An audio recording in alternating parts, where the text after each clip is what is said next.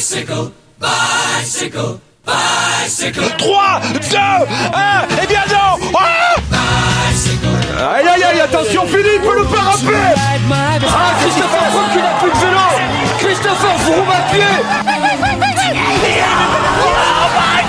De nouveau Pierre Roland, attaque de Pierre Roland encore une fois. Personne ne réagit Salut à toutes, salut à tous, bienvenue dans Vélo Podcast spécial Giro. Aujourd'hui, un podcast où on va revenir sur les favoris de la course, les Français et le parcours de ce Tour d'Italie.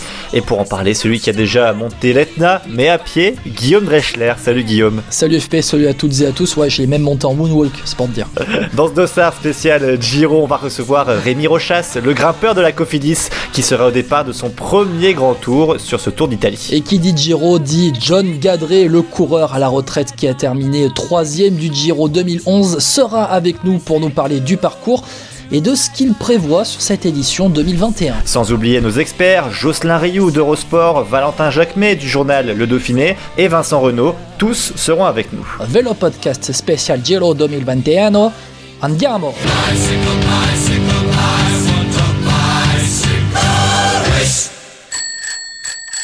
C'est parti pour le podcast spécial Giro, un tour d'Italie qui promet d'être passionnant et on va commencer par s'intéresser aux favoris au classement général. Et pour en parler avec nous, le nouveau présentateur phare, accueillez-le comme il se doit d'Eurosport JCN, Jocelyn Rioux. Salut Jocelyn. Salut les gars, vous allez bien? Ça va, ça va et toi? Ça va, tu m'as survendu là.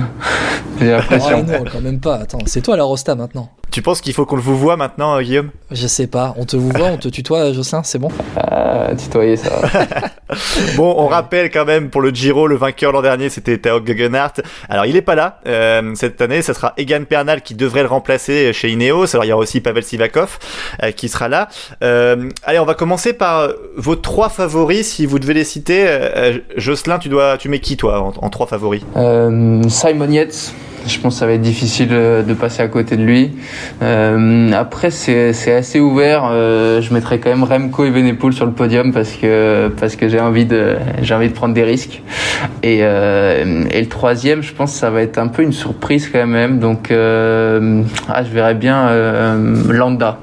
Ah, Allez, Landa. Yates, Yates, euh, et Venepool et Mikel Landa. Alors Yates, euh, on rappelle quand même qu'il fait un gros début de saison, euh, qui a plutôt toujours bien marché sur le Giro, même s'il s'est souvent planté à la fin. Euh, pour toi, Yates, ce sera le vainqueur?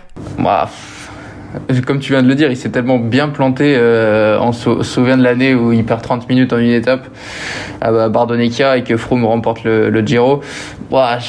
J'aurais du mal à mettre ma main au feu aujourd'hui pour Yates parce que j'ai trop peur qu'il nous fasse une défaillance. Mais honnêtement, est-ce qu'il est en forme trop tôt? Je sais pas. Est-ce qu'il a appris de ses échecs? Je pense quand même un petit peu.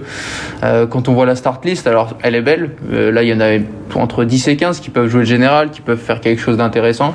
Mais fondamentalement, des, des vainqueurs de grand tour, il y en a pas des masses, quoi. Donc, euh, à part alors, Bernal, c'est pareil aussi. On sait pas dans quelle situation il est. Euh, Evenepoel, on sait pas dans quelle situation il va être. Donc vraiment des gros leaders, il y en a, en a pas vraiment des masses qui peuvent tenir trois semaines. D'ailleurs, même Yates, c'est pas sûr de pouvoir tenir trois semaines à chaque fois.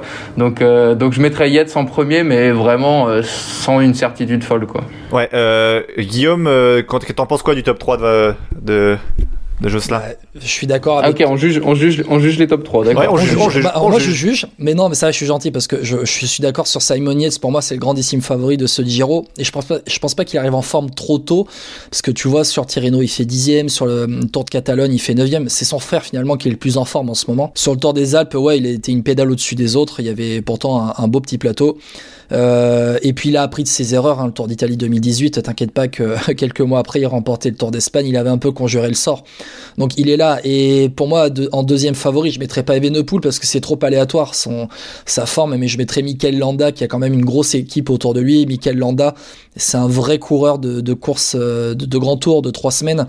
Euh, c'est pour moi le deuxième grand favori de, ce Giro. Après, si je devais en rajouter quand même de mon côté, je pense qu'il faut pas oublier la Ineos parce que la Ineos, euh, soit ils gagnent, soit ils font exploser la course en fait. Et la course peut un peu reposer sur bah, leurs épaules et, dans, leurs jambes parce qu'on sait jamais ce qu'ils peuvent nous faire. Et puis t'as as Bernal, mais t'as aussi du Pavel Sivakov. On sait on sait pas ce que ça peut donner. Sivakov peut être un, bon leader de rechange si euh, Egan Bernal n'est pas euh, au rendez-vous et puis Sivakov Certes, il était un tour en dessous euh, de Sam Yates sur le Tour des Alpes, mais le Giro n'arrive pas fin avril, il arrive fin mai. Donc il a encore le temps de, de s'affûter un petit peu derrière. Je rajouterai quand même Alexander Vlasov. J'ai envie de voir ce qu'il va donner sur trois semaines. Il est en forme. Vlasov sur trois semaines, c'est vraiment l'interrogation et puis la, la, bonne surprise que, que, je veux voir. Et puis si je dois... C'est plus un top 3 là, Guillaume. Ouais, lui, lui, il fait top 5, lui. Il est parti là. Non, il est parti sur top non, 10. non, non, Vlasov, pourquoi pas podium hein. Vlasov, pourquoi pas podium Franchement, je veux, je veux voir ce qu'il donne. Entouré par un Gorka Izagir, par exemple, je veux voir ce qu'il ce qui va donner. Après, sur les deux Koenig, je mettrai pas que Evenepoel. Pour moi, il y a un trio.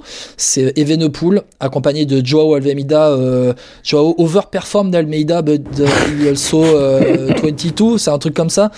Euh, et puis Fausto Masnada qui vient, faire, il vient de faire troisième du Tour de Normandie. Ouais. Ce, ce trio-là, même si Masnada n'est pas un coureur de grand tour, mais je veux voir ce que ça va donner la de Conan Quickstep en mode grand tour. Je veux voir. C'est vrai que Jocelyn il a raison, il y a quand même pas mal de second couteaux qui peuvent le faire et je rajouterais même à la Bahreïn parce que tu parlais de Michael Landa, Jocelyn, même toi Guillaume, il y a aussi Pelo Bilbao qui aussi est un coureur qui a bien marché sur le Tour des Alpes et qu'il faut pas oublier je pense et qui a Mais c'est un vrai bon coureur Bilbao. Le truc c'est que sur trois semaines, pour moi Landa est le leader sur trois semaines, mais Bilbao, euh, Bilbao c'est cinquième du dernier Tour d'Italie, il est capable de, de, de, jouer les premiers rôles. Non, je pense que Bilbao c'est un très bon coureur d'une semaine, euh, très bon chasseur d'étapes. Euh, je le vois pas sur trois semaines, mais. Euh... En lieutenant.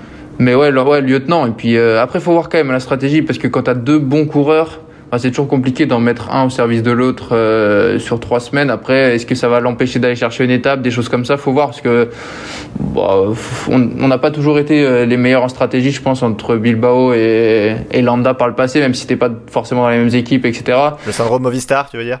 Ouais, ouais, bah, un, un, peu pour Landa au final, mais il a pas toujours eu sa carte à jouer non plus, donc c'est compliqué. Hein, parfois t'es es co-leader, t'es équipier, donc euh, faut voir comment ça se goupille sur trois semaines entre les deux. Mais ouais, clairement, la, la paire est intéressante à suivre. En la, la, paire est intéressante et puis on verra à l'aube de la troisième semaine parce que si Landa est sur le podium et joue la victoire finale, Bilbao va se mettre à son service.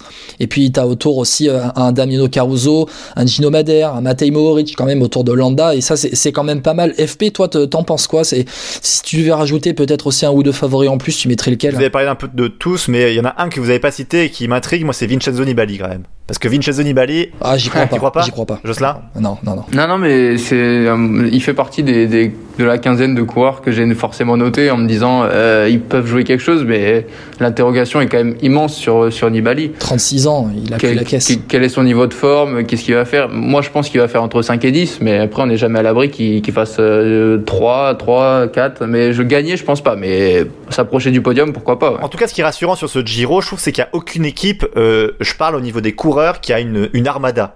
Globalement, les, équipes se tiennent euh, par rapport au, au type de coureurs qu'ils ont amené, quoi. À part peut-être la De Koenig qui a trois potentiels leaders, le reste, même la Movistar qui est habituée à envoyer quatre mecs en même temps euh, qui peuvent jouer le général, là ils ont que Marc Solaire. Euh, au final, je pense que tactiquement, ça va, ça va pas jouer là-dessus. Il y aura pas une, on va dire un train qui va monter à chaque fois et qui va euh, lâcher tout le monde, quoi. Je sais pas ce que t'en penses, toi, Jocelyn, sur les équipes qui sont dans la start list. Faut voir quand même comment ça va courir parce que je dirais pas que c'est décevant, mais j'ai vu un peu sur les réseaux. C'est vrai que la start list est, belle quand tu regardes, c'est des beaux noms et tout. Après, par exemple, George Bennett pour Jumbo Visma, qu'est-ce que que ça vaut un leader sur trois semaines? C'est quand même une interrogation immense, tu vois. Qu'est-ce qu'est-ce que va faire la Jumbo Visma sur sur le Giro du coup? Euh, Est-ce qu'on peut compter sur Marc Solaire sur trois semaines seul entre guillemets, effectivement, sans avoir de Valverde, de même de Landa, etc. à côté de lui, de Quintana? Euh, Il y a quand même pas mal d'interrogations. Euh, faut voir. Franchement, franchement, ça reste ouvert d'un côté. Après, ça se tourne pas mal autour de Simon Yates quand même. Euh, on en revient souvent à lui.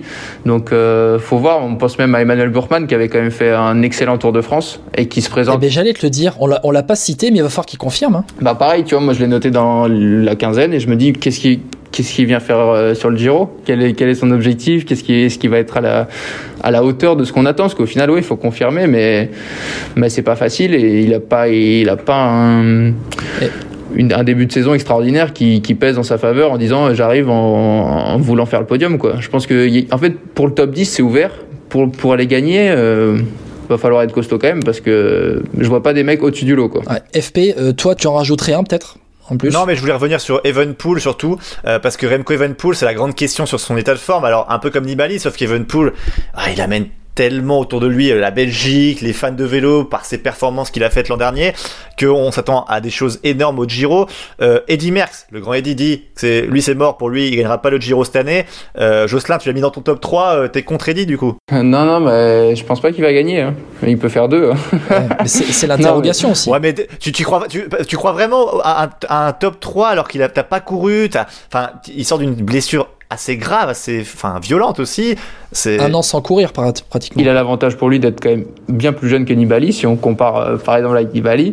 Euh, donc il va beaucoup moins ressentir le l'éventuel manque de course. Au final, il a pas non plus euh, 10 saisons dans les jambes. hein. donc euh, et, euh, je pense que je- c'est pas tant le manque de course. Le- évidemment, il va falloir retrouver le rythme, les automatismes et tout. Après, euh, pour lui, il va avoir sa fraîcheur, c'est sûr, par rapport, certes, on est en début de saison, mais par rapport à certains, par rapport à, je pense qu'il s'est, il s'est, trava- il, il s'est préparé, il a travaillé, il l'a montré sur les réseaux, etc. Je pense qu'il s'est préparé pour ça, pour revenir. L'année dernière, c'était quand même son objectif premier de faire le Giro. Je pense qu'il a gardé en tête quand même de d'arriver sur le Giro en fracassant quand même, autre chose que son corps. Donc euh, hon- honnêtement, après faut voir avec Almeida et tout, mais je pense que même lui il peut dire voilà Almeida a fait un super euh, Giro l'année dernière, Euh, c'est un peu le leader, même Masnada, un Italien en Italie, il marche bien ces derniers temps, il va peut-être dire euh, on, on verra dès les premiers jours de toute façon. Hein. Ouais, Le, après, le premier jour c'est un chrono, euh, si au chrono il passe à côté, s'il est pas dedans, s'il fait pas top 10 du chrono, bah euh, on saura, on saura qu'il est peut-être pas à 100%. Après, il Oui. peut aussi monter au cours des trois semaines et faire une dernière semaine terrible. oui, une dernière semaine terrible. Et moi, il y, a- il y a un test qu'il faudra voir, c'est Remco Evenepoel en haute montagne. voilà. Parce que aussi. finalement, Remco Evenepoel, pour l'instant, a brillé sur des courses d'une semaine. Il devait faire son premier grand tour avec le Giro l'année dernière. Il a brillé sur des classiques.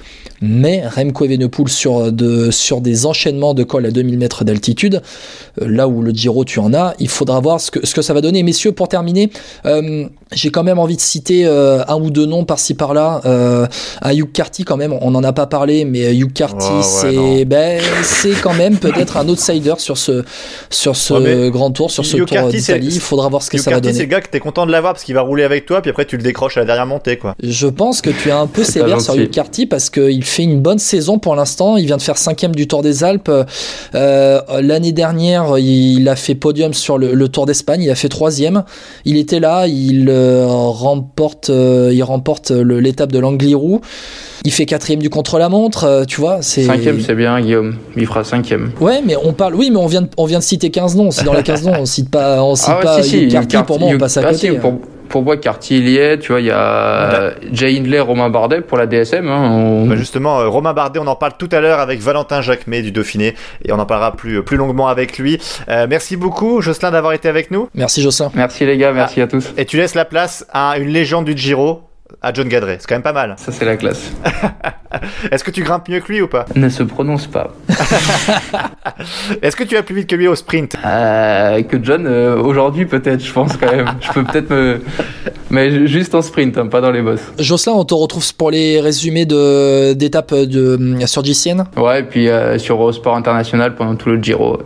Comme depuis 7 ans euh, à l'Inter. Parfait, bah super, bah écoute, c'est noté. Puis euh, à une prochaine, Jocelyn, pour parler du Giro du coup. Avec plaisir, salut les gars. À salut, à salut, et on retrouve tout de suite John Gadret. Allez, John Gadret qui va reprendre Moreno maintenant. C'est bien fait, c'est bien joué. Il dépose Moreno. Il faut tenir maintenant. Tenir car le peloton est en train de revenir sur John Gadret. John Gadret qui John Gadret qui fait mal aux jambes. John Gadret qui est maintenant à moins de 150 mètres de la ligne. 125 mètres, ça risque d'être un petit peu dur. Ça coince aussi derrière. Attention, il y a Joaquin Rodriguez et Cataldo qui font leur effort également, mais ce sera trop tard. John Gadret va s'imposer et offrir au peloton français sa première victoire dans ce Giro. Alors qui dit Giro, Tour d'Italie, dit forcément John Gadret, puisque le coureur français a été l'un des artisans majeurs hein, de ce Tour d'Italie en 2011 notamment, où il finit troisième. Et ben il va nous parler du parcours, euh, John. Est-ce que tu es là? Oui, oui, bien sûr. Bonjour à toutes et à tous. Euh, bah, ça fait ça fait plaisir de, vous rejoindre. Bah, en fait, c'est un parcours encore, euh, bah, comme d'habitude, hein, un Giro qui me paraît euh, assez difficile encore cette année. Euh, moi, je le mets à bon, ça serait pour, je pense, un pur grimpeur parce que quand on voit le, les, profils d'étape, euh, surtout à partir de la deuxième semaine, ça, ça, va être très difficile. Donc, moi, je vois bien un, un pur grimpeur euh, gagner sur ce, ce Giro comme, euh, bah, comme quasiment tous les ans, on va dire. Alors, il faut savoir qu'il y a que 40 km de contre-la-montre. Euh, ce, ce type de Giro, il t'aurait plu, hein, John? Ouais, ouais, c'est sûr qu'il m'aurait plu, ouais. euh, donc, l'année où j'ai terminé de troisième, ça devait être à peu près la, ça devait être à peu près similaire. Donc, c'est vrai que c'est un Giro qui, qui m'aurait énormément. D'ailleurs, ce matin, quand j'ai regardé le profil, je vous cache pas que ça m'a rappelé des souvenirs, ouais. alors, justement, quel, quel col t'a- t'avais déjà fait qui te rappelle des souvenirs? Il y a, bon, il y a, il y a les classiques, il y a Montezzocolan, euh, on a euh, le Montalcano aussi. Enfin, il y a des, des, des monts qui sont, euh, qui sont assez connus hein, dans le Giro. Ouais, ouais, ouais, c'est sûr que bah oui, notamment le, le Zoncolan, hein, c'est euh, d'ailleurs c'est la quatorzième étape, c'est un col que j'aimais monter bah, par rapport à c'est un monument, donc euh, tous les coureurs, je pense que même euh, les sprinteurs, même s'ils euh, ils ont plus de mal que, que les, les grimpeurs, euh, je pense que quand on dit qu'on a monté le Mont Zoncolan dans, dans sa carrière, ça parle. Donc euh, c'est comme si en France on disait qu'on avait monté l'Alpe d'Huez. Donc euh, après il y a, y, a, y a quand même des belles, belles étapes de montagne. Ouais, il, y a, y a plein de cols euh, qui sont moins connus et qui sont d'autant plus difficiles euh, aussi. Ouais. Tu penses auquel, par exemple? Parce que là, je vois, il y a par exemple la, la 19e étape, notamment, qui va être très difficile et qui va être, je pense, le juge de paix, notamment avec la 20e. Il y a Alpe d'Imera, euh, l'arrivée. Tu as déjà monté ça peut-être que je l'ai monté, mais ça me ça me dit rien. Mais c'est vrai que quand on voit la la 19e étape euh, et même la 20e étape, euh, ben c'est ça qui est bien dans ce Giro parce qu'en fait euh, jusqu'au dernier jour, en fait, on peut perdre le Giro ou on peut le gagner. Donc c'est ça que j'aime dans cette sur cette course. Bah, C'est-à-dire que moi, je viserais plus la 20e étape, la veille du chrono final à Milan, que la 19e, parce que finalement, ce qui, ce qui fait la caractéristique du Giro, c'est ces passages à 2000 mètres ou plus. Et euh, finalement, cette 20e étape, euh, autant la première moitié d'étape, elle est plate pour rejoindre, pour rejoindre le, Jusqu'au kilomètre euh, 75, c'est C'est plat et après par contre euh, le reste de l'étape c'est un chantier. au. Passo San Bernardino, c'est ça, au Passo San Bernardino, tu montes. Alors c'est- que, en fait, c'est que de la première catégorie, mais tu vas monter, monter, monter sans cesse jusqu'à 2000 mètres. Et en, en fait, tu, tu ne vas pas être, euh, je pense, en dessous de, ouais, c'est ça. À partir du Passo San Bernardino, tu ne vas pas être en dessous des 1500 mètres d'altitude. Ouais, c'est ça. ouais. Et c'est au bout de trois semaines de course, gérer comme ça euh, trois cols, parce que c'est trois cols consécutifs de première catégorie à- qui vont aller entre 1700 l'arrivée euh, à Alpemota, 1700 jusqu'à plus de 2000 mètres d'altitude. Franchement, ça va vraiment se jouer à la fraîcheur. On l'a vu l'année dernière aussi, ça s'est joué à la fraîcheur dans la troisième semaine. Je pense que ça va être encore le cas cette année, et ça va être une vraie bataille entre grimpeurs. Il y a que 40 bornes de contre-la-montre, le prologue et le contre-la-montre final. Ça, à mon avis, ça va y avoir du spectacle. Euh, John, est-ce que c'est possible que des, que des coureurs se, se réservent en prévision de ces dernières étapes ou est-ce qu'au contraire, euh, tu te réserves jamais au final? Bah, euh, se réserver, c'est facile à dire parce que quand on voit, il y a, c'est vrai qu'il y a la 19e et la 20e étape, mais quand on voit ce qu'il y a avant, notamment, bah, moi j'ai sous les yeux la 16e étape, euh, elle est bien compliquée. Euh, Cortina d'Ampezzo. Ouais. ouais, c'est ça. Donc euh, celle-là, je l'avais notée. Il y a bah, la montée du Zoncolan, même si euh, c'est que le final qui va, enfin les 50 derniers kilomètres qui vont être difficiles, mais bon, euh, on peut pas, euh, on peut pas, on peut pas, peut pas en garder. En plus, après, euh, actuellement, je sais pas. euh, les conditions météo, ce que ça va donner, mais on n'a pas non plus euh, la canicule. euh, Si c'est comme autour du Romandie. Ouais, voilà, si c'est comme autour du Romandie, l'organisme il prend un coup, donc on peut pas se réserver, euh, on peut pas en garder, c'est pas possible, euh, surtout, enfin au mois de mai comme ça avec euh, le froid. Enfin, moi, à mon avis, il va faire froid parce que vu les conditions actuelles, à moins qu'il y ait un réchauffement climatique d'un seul coup sur le Giro, mais j'y crois pas trop quoi. Tu vois qui, toi, comme coureur, du coup, par rapport à ce parcours euh, Qui sont tes favoris? On en parlait avant avec Jocelyn Rio d'Eurosport. On a cité globalement Simon Yates, Michael Landa, des coureurs comme ça, peut-être même Evenpool. Toi, tu vois qui? Bah moi je vois bah, l'équipe Ineos déjà avec, euh, enfin pour moi il y a un leader qui est Bernal et après il y a Sivakov aussi qui, qui peut, euh, je sais pas comment ils vont se partager les rôles. Après euh, il y a Bennett de chez euh, Jumbo Visma, il y a Ciccone, il y a dans cette équipe-là, ouais, il y a Ciccone, il y a Nibali, on ne sait pas avec un point, je le mets un petit peu avec un point d'interrogation, mais à mon avis, s'il vient sur le Giro, c'est pas pour pour jouer à la belote. Hein, à mon avis, il va être il va être là.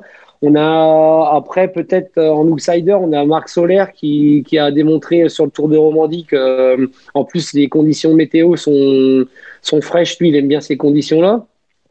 Après, chez les Français, on, a bien sûr, j'espère que Romain Bardet va, va, briller. Donc, il y a, y, a, quand même pas mal de coureurs qui peuvent, qui peuvent être forts sur ce Giro. Mais c'est vrai que Evenpool, oui, pourquoi pas, mais on l'a pas vu courir. Donc euh, pour l'instant, moi, je pars un petit peu dans le flou sur ce coureur. Ouais, justement, euh, Guillaume, tu le disais par rapport à, la capacité d'Evenpool à, à tenir, euh, par exemple, à plus de 2000 mètres, hein, notamment. du coup, bah, c'est la caractéristique du Giro, c'est ces enchaînements à 2000 mètres. Et là, je regardais encore l'étape de Cortina d'Ampezzo où en fait, à partir de, la mi-course sur, cette étape, pardon, avec 213 km, en fait, bah, sur les 90 derniers kilomètres, t'es jamais en dessous de 1500 mètres d'altitude et tu montes jusqu'à 2200 avec le Passo Gio et le Passo Port-d'Oeil. Donc ça va être vraiment cette capacité à, enchaîner. Et puis aussi, il y a aussi une chose que je regardais, c'est dans le comment dire, dans la façon de répartir les étapes. Où finalement, avant le premier jour de repos, tu auras 10 étapes. Ça, ça, va enchaîner, il y aura 10 étapes euh, dans la première semaine finalement, avant le premier jour de repos, ensuite la deuxième semaine, et puis la troisième semaine, le jour de repos sera le mardi avant d'enchaîner, mercredi, jeudi, vendredi, samedi, dimanche il va falloir gérer ça aussi parce que hum, le Giro cette année est pas simple, est vraiment pas simple. Il y aura peu d'occasions pour les sprinteurs, je pense, et ça va être euh, une course très offensive. Donc, je, ne sais pas qui aura le maillot rose à, la dixième étape, après la dixième étape au premier jour de repos, mais ensuite il va falloir gérer la course. Et, pour moi, il n'y a que la Ineos qui a l'équipe pour gérer une course. Bah, euh, il va falloir la gérer, mais c'est vrai qu'il faut pas je pense que après il y a la quatrième étape qui me semble intéressante. Pourquoi pas une étape, une échappée, euh, une échappée qui va au bout et justement euh, il s'enlève ce poids à toutes les équipes de gros leaders et laisse le maillot à, une équipe euh, qui vient juste pour faire les étapes et le classement général il s'en fiche un peu. Donc parce que la, la, quatrième étape est assez difficile. Donc moi je vois bien une échappée aller au bout. parce que quand on regarde, la, la sixième étape, c'est déjà une étape de montagne. Donc en, fait, si on veut garder le maillot de la sixième jusqu'à la vingtième, il reste du chemin à parcourir. Donc euh, donc c'est vrai que ça va être euh, difficile. Après, c'est une stratégie d'équipe. Mais bon, enfin moi j'aurais une équipe personnellement. Euh, une, une, grosse équipe, je laisserai partir une échappée à la quatrième étape et je laisserai filer le, je laisserai le maillot et gérer la course à quelqu'un d'autre. Bah merci beaucoup John d'avoir été avec nous. Merci John. Bah oui, merci à vous. Je donne juste un favori pour le prologue. ah vas-y. Le prologue, bah je j'ai je mettrais Rémi Cavagna. Ah, ah, quand même. Ça serait bien, un Français qui commence le Giro avec maillot rose, ça serait super. Quoi. Ça, donc, ça serait parfait. Ça serait parfait, ouais. Et puis c'est rare, hein, un Français bon contre la montre quand même. Faut, faut, faut en profiter, on en a pas eu souvent quand même. Ouais, c'est clair, tout à fait. Bon, bah merci beaucoup John Gadré d'avoir été avec nous. On rappelle, t'as été troisième du Giro en 2011, une victoire d'étape magnifique. T'as besoin de le rappeler, vraiment Ah bah non, mais qui nous restera quand même. Ouais, je suis obligé de lui rappeler à John parce que j'ai vibré et j'ai regardé le Giro que pour lui, donc quand même il faut le dire, tu vois. bon, et, et là maintenant on va parler de Romain Bardet qui sera peut-être sur le podium cette année. Pourquoi pas Allez, rêvons un peu. On va en parler avec Valentin Jacquemet du Dauphiné. Merci à vous. C'est tout le pays qui est derrière. Euh, passons aux coureurs français sur ce Giro en espérant que certains auront la même réussite que John Gadré, mon petit FP, qu'on vient d'entendre. Ah bah là, je signe tout de suite. Hein. Par exemple, pour un podium de Romain Bardet, hein. pourquoi pas D'ailleurs, on va en discuter avec euh, Valentin Jacquemet, journaliste au Dauphiné. Salut Valentin. Salut messieurs. Bon, on, va passer au français. Du coup, Romain Bardet de l'équipe allemande DSM. Alors pour l'instant, il part en tant que soutien de Jay Hindley. Euh, mais est-ce qu'il peut quand même réussir à aller top 10 Allez, pourquoi pas top 5 Voire une victoire d'étape, euh, Valentin Top 10 quand même, quand on voit un coureur du, calibre de Bardet, on se dit que c'est quand même largement dans ses cordes. Top 5 après, comme tu disais, ça dépendra de la répartition des rôles chez DSM avec Jay Hindley. En tout cas, on a retrouvé un Romain Bardet avec de l'appétit et ça, c'est quelque chose qu'on avait peut-être perdu un peu ces, ces, dernières saisons. Il a envie de découvrir le Giro, il a envie de le bouffer. Donc, euh, ça, et si c'était lui la, la, belle surprise? Ouais, il faut dire qu'il a fait alors 9 au Tour des Alpes, il fait 8 au Tirreno Adriatico. Euh, Guillaume, toi qui as vu aussi ses courses, euh, Romain Bardet, il a l'air quand même, je parle moralement bien en fait surtout. Oui, ben c'est un peu un restart. Hein. On a eu le restart en, la saison dernière après le Covid. Là, c'est un peu un restart dans, dans sa carrière. À l'arrivée chez DSM, t'as l'impression que il s'est, refait euh, la cerise aussi bien mentalement que, que physiquement. Euh, c'est une vraie bonne nouvelle sur le Tour des Alpes quand même. Il a, il de bonnes jambes hein, parce que euh, la bataille était assez rude, le plateau était assez dense et il a il a tenu, il a tenu les roues rapidement. Il a, il a tenu les roues. Euh, il fait, alors il fait combien au final Tu me dis du Tour des Alpes, top 10 Il fait 9 ouais, tout à fait. Sachant qu'il il, il, attend, il attend sur plusieurs étapes Jay Hindley, hein, parce que il, il est en difficulté Jay Hindley parfois. Faut, faut voir en fait, ben, comme disait Valentin, la répartition des rôles avec Jay Hindley. Sachant, sachant que Jay Hindley, c'est la bonne surprise euh, du, du Tour d'Italie l'année dernière. Donc, est-ce qu'il va confirmer sur trois semaines avec un plateau qui sera plus relevé, avec la présence notamment d'Agen Bernal euh, Bardet, ouais, il arrive en co-leader sur ce Tour d'Italie. Ça peut être la bonne surprise. Celui qu'on n'attend pas finalement, le français, l'équipe étrangère. Je pense que ça peut être vraiment la bonne surprise. Euh, qu'il ne s'enferme pas sur euh, un objectif peut-être euh, maillot à poids, mais qu'il garde le tempérament offensif de l'équipe DSM et ça peut être que du bon pour Alors, on en parlait tout à l'heure avec John Gadret. Le parcours aussi est particulier. Il n'y a pas énormément de chrono. On va dire c'était combien 40, 40, 40 bornes. au total? On le disait tout à l'heure. Valentin, c'est là pour Romain Bardet, c'est du gâteau quoi. Quand on voit ça, ce parcours du Giro, il y a plein de montagnes partout, le montée de Zocolan et j'en passe quoi. Ouais, clairement. Et puis, euh, enfin, faut se souvenir que Romain Bardet, c'est souvent plein de, des, des scénarios du Tour de France où euh, on attend le dernier col, etc. Sur le Giro, c'est des courses qui sont beaucoup plus débridées, qui collent peut-être plus au tempérament offensif qu'il avait dans, dans ses jeunes années.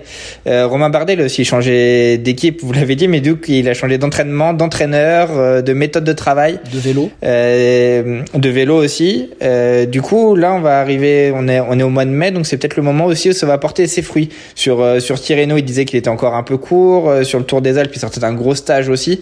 Donc, ça donc, test. Exactement. Moi, moi, je pense clairement qu'il il sait, il sait que c'est qu'il a pas trop le choix que, que de briller. Il a une petite revanche à prendre, Romain Bardet. Là. Et, et Valentin, juste, euh, est-ce que tu ne penses pas que c'est un peu regrettable que la DSM mise un peu tout sur Hindley? Parce qu'on l'a vu sur le Tour des Alpes, euh, Bardet, qui je suppose avait des consignes, l'a attendu. Est-ce que c'est pas frustrant ça quand t'es Romain Bardet, tu te dis ah je peux quand même aller plus loin et au final je dois attendre quelqu'un qui est moins bon? Ouais, après, euh, qui, qui des deux a le dernier podium sur un grand tour hein, euh, Romain Bardet, pour le voir briller sur une course de trois semaines, faut quand même remonter à 2018 désormais. Ouais. Alors, alors qu'Hindley, il est en pleine progression.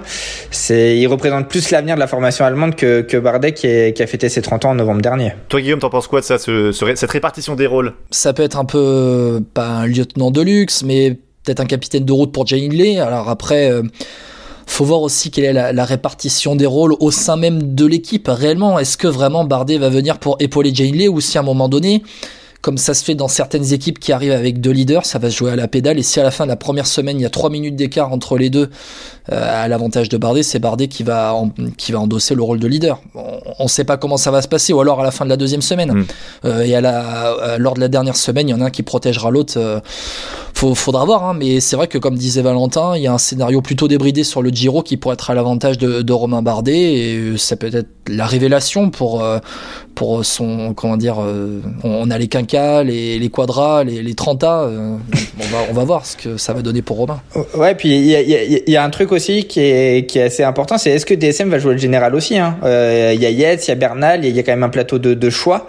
Est-ce que eux ils vont pas se mettre en dynamiteur comme ils l'ont fait sur le tour euh, sur le tour l'année dernière? C'est leur identité. Hein. Ouais, et, et, du et du coup d'avoir deux leaders de ce calibre là, c'est plutôt un atout. Ouais, c'est vrai. Après, si DSM euh, se pointe avec Inley sans être vraiment, allez, avec un objectif top 5 au général, c'est quand même regrettable malgré tout. Ils peuvent dynamiter la course et viser un top 5. Je trouve c'est pas, c'est pas impossible. Ouais. Après, attention, quel Giro c'était l'année dernière? C'est Gaël Gunnard qui gagne en ayant attendu euh, Thomas euh, le deuxième jour et perdu 6 minutes. Hein. C'est vrai. Euh, donc on, on connaît pas vraiment la valeur de ce coureur là aussi aujourd'hui sur un grand tour. Bon passons au reste euh, des Français. Alors il n'y en a pas tant que ça au final sur ce Giro. Euh, passons à, à l'équipe qui a le plus de Français sur ce Tour d'Italie, H2R Citroën qui emmène allez en leader Geoffrey Bouchard et en coureur protégé Clément Champoussin la pépite. Alors Bouchard plus destiné au général, Champoussin lui sera coureur protégé. Valentin, est-ce que tu crois en un top 15 de Geoffrey Bouchard qui nous a montré quand même qu'il était capable de tenir allez juste derrière les on va dire. Ouais, ouais, clairement. Enfin, euh, Geoffrey, avec son parcours atypique, il a 29 ans, faut, faut quand même le rappeler. Euh, il peut, il peut faire une place au général. Après, je pense que ce qui lui manque aujourd'hui, c'est une victoire chez les pros. Et plutôt que de terminer 14e d'un Giro, s'il peut aller claquer une étape de montagne, il, il signe des deux mains, quitte à terminer 34e le, à, à l'arrivée finale. Alors effectivement, il arrive sur le tard, mais c'est quand même un gars qui est toujours placé. Hein. On l'a vu, Tour des Alpes, il fait 11e, Tirreno 25e. Euh, sur l'UAE, il est 15e au général. Enfin, c'est c'est vraiment le, le français entre 2005 et 2011, tu vois, ce gars-là qui finissait toujours 15e, un peu la Stéphane Goubert, je trouve. C'est, ouais, ouais, c'est un peu la transmission Goubert, euh, à G2R et Bouchard. C'est le parcours que j'adore, moi. Bouchard, c'est le revanchard, euh, champion de France euh, amateur qui passe chez les pros très tard. Il, il remporte le, il remporte le, classement de la montagne hein, du Tour d'Espagne 2019, Geoffrey Bouchard. Donc, il peut aussi avoir ce rôle dans, dans les échappées et claquer une étape. Je pense que chez AG2R, on va, on n'est pas parti sur le général, on va peut-être euh, euh, partir sur les échappées, victoire d'étape, maillot euh, de la montagne pour Geoffrey Bouchard et peut-être engranger de l'expérience pour Clément Champoussin. Ce serait peut-être plus comme ça plutôt que pour un, général vraiment au départ pour Geoffrey Bouchard qui pourquoi pas, hein, en tenant en montagne dans les échappées, peut ensuite accrocher un top 15. Mais le à mon avis, la finalité que, que veut AG2R au départ de la course, ce n'est pas réellement le classement général, c'est se montrer à l'avant, jouer les échappées, et euh, si on peut en claquer une, on en claque une. Et puis après, si tu joues le général à la fin dans la dernière semaine, si t'as les jambes, tire à jouer euh, un top 10 ou un top 15. Valentin, je, je sais pas ce que t'en penses, mais ouais, j'ai peut-être sur cette ligne-là. C'est une équipe qui est offensive. Il faut pas oublier aussi euh, Tony Galopin qui pourrait rentrer dans, la caste euh, fermée mais qui s'élargit peu des, des, des vainqueurs sur les trois grands tours. Euh, la victoire d'étape, ça sera clairement l'objectif de la formation euh, savoyarde. Hein. Juste un mot sur Clément Champoussin qui euh, a fait un magnifique Giro di la Guiglia et qui et qui maintenant alors est un peu plus en difficulté sur le Tour de Romandie. on l'a vu. Est-ce qu'on en a pas un peu trop ce coureur là déjà cette année, Valentin? Bah, il, il, a il a que 22 ans. Il, il a que quelques jours de course, dont un grand tour certes dans, dans les pattes, mais et je pense qu'ils vont adopter la même stratégie que l'année dernière sur la Vuelta où il y a des jours où c'est un peu RTT pour Champoussin. Il y a des jours on lui dit tu, tu te bats avec les meilleurs, tu t'accroches jusqu'au bout, et d'autres euh, pour, pour, tenir la cadence, bah tu, tu fais pédale douce et c'est pas grave si tu prends une bordure. Mais il j'aime beaucoup ce jeu ce jeu RTT quand même. Mais non mais pour compléter ce que dit Valentin, c'est assez juste euh, parce que puis on, passera ensuite euh, à, la FDJ. Le truc, c'est que Champoussin, en fait, faut pas oublier que 22 ans, c'est encore très jeune. C'est pas parce qu'on a vu des Bernal et Pogachar gagner le, le Tour de France encore plus jeune qu'il faut attendre et Venopoul qui arrive, qu'il euh, il faut pas attendre de tous ces jeunes-là qui ont cet âge-là, euh, qui gagnent les courses. Ils sont en 22 ans, tu en phase d'apprentissage encore dans ta carrière normalement. C'est des exceptions ceux qui gagnent les grands tours à cet âge-là. Bon, la Cofidis, on en parlera juste après avec euh, Rémi Rochas, hein, le jeune grimpeur qui sera sur le Giro. Il sera avec nous dans quelques minutes. Et on passe d'abord avec, pas de quiz avec la FDJ, pas de quiz cette fois, non. on passe à la FDJ avec comme chef de file Sébastien Reichenbach, le Suisse, et Rudy Mollard. Alors, je pense que la FDJ, clairement, ça vise l'étape avec Rudy Mollard. Rudy Mollard, moi personnellement, il me déçoit depuis qu'il a été prolongé parce que. Bah, depuis la Vuelta où il était maillot rouge. Ouais, c'est ça, il a un potentiel. On a eu l'impression qu'il y avait vraiment un potentiel de dingue sur les étapes un peu vallonnées ou sur les échappées et il montre plus rien. Euh, Valentin, est-ce que toi aussi te déçoit, euh, Rudy Mollard? Après, il a été cantonné dans un rôle de soutien pour, euh, pour Pinot. donc, donc, aller jouer sa carte, il n'en avait pas forcément trop l'opportunité. L'année dernière, sur, sur le tour, je pense que toute la formation se prend un énorme coup de bambou avec euh, avec la défaillance de Pinot dans les Pyrénées et tout le monde a un peu du mal à se mobiliser. Là, comme euh, comme disait Guillaume, est-ce qu'il peut pas retrouver un peu euh, ce côté électron libre qu'il avait sur sur la Vuelta où il avait porté le maillot rouge, c'était en 2018 de mémoire? C'est pas parce qu'il a prolongé 4 ans que qui, qui, qui s'est endormi. Après, il y a aussi le poids des années. Il a 31 ans désormais.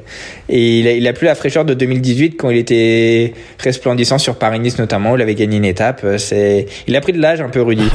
et Guillaume, euh, parlons juste de Reichenbach, un dernier mot. Reichenbach qui, euh, alors, est capable de, du meilleur comme du pire. Hein. On a l'impression que ce coureur, en fait, il peut suivre les meilleurs sur une étape de montagne. Et au final, le lendemain, sur une autre étape de montagne, il s'écrase, il finit le groupe Eto. ouais, je, je, comparais un peu Reichenbach à Bouchard. Pour moi, c'est un peu le, le, le, même profil de gars qui, euh, euh, ont le top 15 euh, dans les jambes en tout cas, euh, mais ensuite faut, faut qu'il joue les étapes, voilà, faut qu'il fasse son maximum, Sébastien, et puis et puis on verra. Je suis un peu circonspect sur la, formation FDJ, groupe FDJ sur cette course parce que Mollard, euh, c'est plutôt un offensif, c'est pas un grimpeur d'autres montagne, c'est plutôt un, grimpeur de moyenne montagne, Rudy Mollard. Euh, voilà, après on verra. Le petit Simon Guglielmi aussi, j'ai envie de voir ce qu'il va donner euh, en montagne à la Groupama FDJ. C'est la formation FDJ. Il a 23 ans, j'ai envie de voir ce qu'il va donner. Moi, c'est plutôt plutôt en, termes d'espoir et de, et de victoire d'étape que j'ai envie de les voir. D'ailleurs, en espoir et victoire d'étape, un coureur qu'il faudra, je pense, suivre aussi, c'est Lars Vandenberg, qui est un néerlandais de la Groupama FDJ, qui fait un très bon début de saison avec la Conti, mais même surtout avec les pros. Euh, il a été toujours placé, il a fait un bon tour des Alpes, il fait 12e chez les, chez les jeunes. Donc euh, voilà, vraiment pas mal. Et on n'oublie pas évidemment Rémi Cavagna, euh, qui est, un des favoris pour le prologue. Allez, un dernier mot là-dessus quand même, Valentin. Rémi Cavagna qui vient de remporter le prologue sur le Tour de Romandie à Fribourg. J'y étais, j'ai dit allez le TGV de Clermont-Ferrand. Je sais pas si ça l'a aidé, mais en tout cas c'était Ah, c'est pas, c'est contre la montre finale qui gagne, c'est pas le prologue. c'était pas un parcours pour lui et franchement il a été bluffant, Valentin. Ouais, ouais, non, il est impressionnant depuis le début de la saison, euh, Cavani en chrono. Il a le meilleur matériel qui puisse exister en, en vélo. Il a certainement les, la, la, la paire, l'une des meilleures paires de jambes du, du peloton. Est-ce qu'il est-ce qu'il peut rêver de rose? Moi, je pense qu'il sera, qu'il sera un peu court quand même, mais, euh, mais en tout cas, il, il jouera les premiers rôles. Merci Valentin d'avoir été avec nous. Avec plaisir. Merci Valentin. Bon, tu reviens quand tu veux, hein, t'es à la maison ici, on, tu sais bien. J'ai j'ai mes petits chaussons, je sais, je suis bien. Une prochaine fois pour le quiz pour battre euh, Guillaume, t'inquiète pas. je vais réviser. Bon, maintenant on va parler avec Rémi Rochas qui va participer à son tout premier grand tour. Ses objectifs, son équipe, il nous dit tout dans quelques secondes. Aïe aïe aïe, attention Philippe, le parapluie On poursuit notre spécial Giro 2021 avec notre invité. Il roule pour une équipe française. Il va disputer son premier grand tour. Et sa dernière victoire, c'était dans Vélo Podcast où il a battu magistralement FP dans un quiz il y a un mois. Le grimpeur de la Cofidis, Rémi Rochas, est avec nous. Salut Rémi. Salut les gars, merci euh, pour cette euh, seconde invitation. Merci de venir nous voir. Et puis oui, c'est vrai que j'ai toujours cette défaite en travers de la gorge quand même. hein. Ça, euh, un peu difficile. J'espère que je ferai mieux tout à l'heure dans le, dans le quiz avec, avec Vincent Renault. Bon, le grand départ de ce Giro, c'est à Turin, on l'a dit tout à l'heure, ce samedi. Alors, j'imagine Rémi, pour ton premier grand tour, il y a de l'excitation, non? Ah oui, c'est sûr, ouais, c'est avant tout pas mal d'excitation et c'est quand même euh, ma première course de trois semaines, donc euh, j'ai aussi euh, un point d'interrogation sur ma façon euh, de récupérer au fil des, des jours et des semaines, surtout sur euh, ce grand tour, ce Giro euh, qui s'annonce quand même assez difficile. C'est quoi ton programme d'ici samedi, justement? Est-ce que t'as, il y a plein de choses qui se passent à côté? Enfin, c'est la grosse machine. Est-ce que tu le ressens tout ça? Pour l'instant, non, pas encore grand chose. Une fois là-bas, on va faire un bilan sanguin, un nouveau test PCR, euh, et puis il me semble aussi qu'on va faire des petites photos, animations avec euh, l'organisation du Giro euh, pour les animations qui passent souvent à la télé euh, quand ils présentent les coureurs. T'as déjà prévu une petite célébration ou pas, Rémi Non, non, je pense que c'est quand même assez cadré. Euh, euh, Rémi, j'imagine que depuis euh, deux semaines, tu as dû bien faire attention parce que tu parles de test PCR très vite fait. tu as dû bien faire attention à pas à pas prendre de risques pour pas louper ton premier grand tour. quoi. Ouais, c'est sûr, bah, on est toujours prudent parce que on a toujours envie euh, d'aller sur les courses. Mais c'est vrai que là, en plus, avec la semaine dernière, on a eu une semaine euh, de mauvais temps euh, sous la pluie vraiment toute la semaine.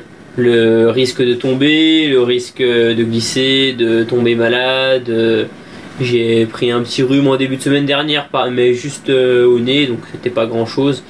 Et puis là, c'était un ligne droite avant la course. Bon, Rémi, tu es dans une équipe Cofidis euh, qui est constituée ben, autour d'Elia Viviani finalement pour les sprints. Alors, bon, dis-nous, quel est ton rôle? Est-ce que c'est plutôt un rôle d'équipier en pleine et puis ensuite un rôle d'électron, d'électron libre dans, ben, on va dire, les, les étapes escarpées où il y aura aussi Victor Lafay, euh, Nicolas Hédé, Nathanaël Béran? Alors euh, l'équipe elle va vraiment se séparer, euh, enfin on a deux blocs différents dans l'équipe, on a un bloc sprint avec les quatre italiens et vraiment les quatre autres on sera vraiment un bloc pour la montagne, pour les étapes et on va aussi voir euh, au fil de la première semaine euh, si on a moyen de jouer un classement général donc avec euh, un des, des quatre coureurs euh, qui grimpent euh, dans l'équipe. Ouais, on rappelle quand même hein, les quatre Italiens. Tu disais, c'est euh, Elia Viviani, évidemment le sprinter, avec euh, son frère Attilio. Il y aura Simone Consonni et Fabio Sabatini euh, euh, qui l'accompagneront. Euh, juste euh, par curiosité, est-ce que tu as déjà coché des étapes là peut-être sur ce Giro où tu sens que l'échappée peut aller au bout? Euh, John Gadren tout à l'heure nous parlait euh, de la quatrième étape notamment. Est-ce que tu l'as mm, aussi euh, repéré celle-là? Bah mardi c'est j'ai quand même regardé pour l'instant c'est en fait tellement compliqué de, retenir toutes les étapes. On va regarder je pense de semaine en semaine et quelques jours avant aussi. Mais oui la quatrième étape c'est la première étape euh, qui soit euh, pourra se jouer en échappée soit euh, va être la première euh, bagarre dans le final pour euh, les coureurs du classement général. Donc euh, je pense que c'est ça peut être une première belle journée euh, sur ce Giro. Tu étais venu nous voir, euh, Rémi, il y a un mois après le Tour du Catalogne. Depuis, ah, il y a eu du chemin. Tu as participé à Liège-Bastogne-Liège, où on t'a vu à l'attaque. Tu as fait aussi huitième du Tour de la communauté de Valence. Au final, tu enchaînes bien. Est-ce que tu te sens mieux en mieux physiquement et tu prends tes repères en World Tour? Ah oui, complètement. Je, je suis vraiment de mieux en mieux au fil du début de saison. Je commence vraiment à m'habituer à ce rythme euh, World Tour. Et donc euh, ça me fait aussi euh, prendre de la caisse, je progresse au fur et à mesure du coup des, des mois et donc j'espère que je vais continuer sur cette pente jusqu'à la troisième semaine du Giro. Pa- Parce qu'on parle du Tour de la communauté de Valence, ce n'était pas une World Tour mais une Pro Series et finalement le fait que tu redescendes de World Tour à Pro Series, redescendre, je, je, je me comprends, hein. c'est pas le, le même, la même catégorie même s'il y avait quand même un beau plateau, Henrik Mas notamment, on a vu les malheurs qui, qui lui sont arrivés. Euh, tu redescends et puis tu joues les premiers rôles. Finalement, on t'a vu avec Victor Lafay aussi. C'est signe que tu passes le cap là quand même. Oui, oui, c'est sûr. on, passe vraiment un cap. Victor l'a fait aussi. euh, il a fait le, son premier grand tour, la Vuelta, euh, l'année passée. Et donc, cette Vuelta, il a vraiment senti qu'il a passé un cap. De mon côté, ce premier dé- début de saison euh, en World Tour m'a aussi vraiment passé, euh, fait passer un cap. Et normalement, euh, ce Giro aussi, ce premier grand tour, euh, devrait encore me faire passer un cap. hein. Rémi, pour terminer, bon, dis-nous notre fa- ton favori. Nous, notre favori, on en a parlé, mais ton favori pour euh, ce Giro 2021. Egan Bernal ou Yates. Après, euh, on sait pas euh, trop comment situer aussi euh, Remco Evenepoel, son retour. Bon, vivement une échappée quand même, euh, Rémi Rochas et Remco Evenpool où tu le bats au sprint. Oh là là, oh là là. Oh, j'en rêve déjà.